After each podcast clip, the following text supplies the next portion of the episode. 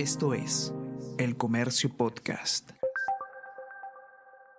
Buenos días, mi nombre es José Manuel Romero, periodista del Comercio. Y estas son las noticias más importantes de hoy, jueves 22 de febrero. Titulares de la OMP y RENIEC tienen hasta el 29 para manifestar si desean continuar en el cargo. Según el reglamento, el procedimiento de ratificación tendrá las siguientes etapas.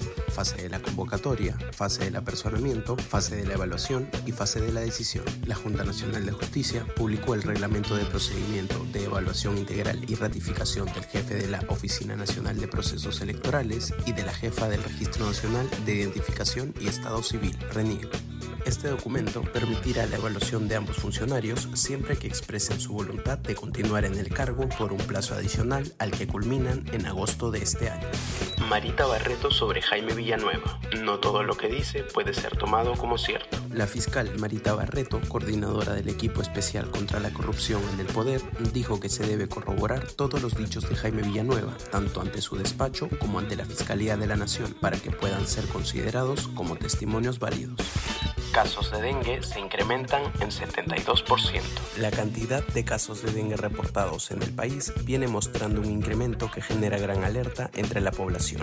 De hecho, este año se volvió a batir el récord de casos reportados por el Centro Nacional de Epidemiología, Prevención y Control de Enfermedades del Ministerio de Salud. En la suma de casos confirmados y probables a la sexta semana epidemiológica, el Perú contempla 18.001 personas afectadas y un 72,6% más que el 2023.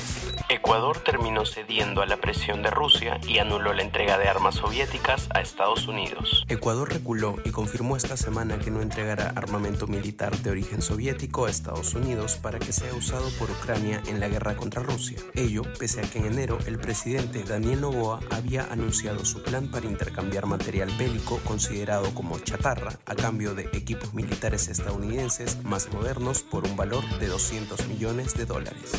Casa en el golf, seguridad para toda su familia y la promesa que Richard Acuña le hizo a Pablo Guerrero para que juegue en Vallejo este 2024. Pablo Guerrero llegó a Lima el martes y se ha dedicado en exclusiva a su tema con la Vallejo.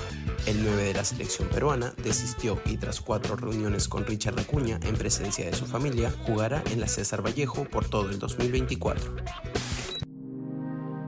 El Comercio Podcast.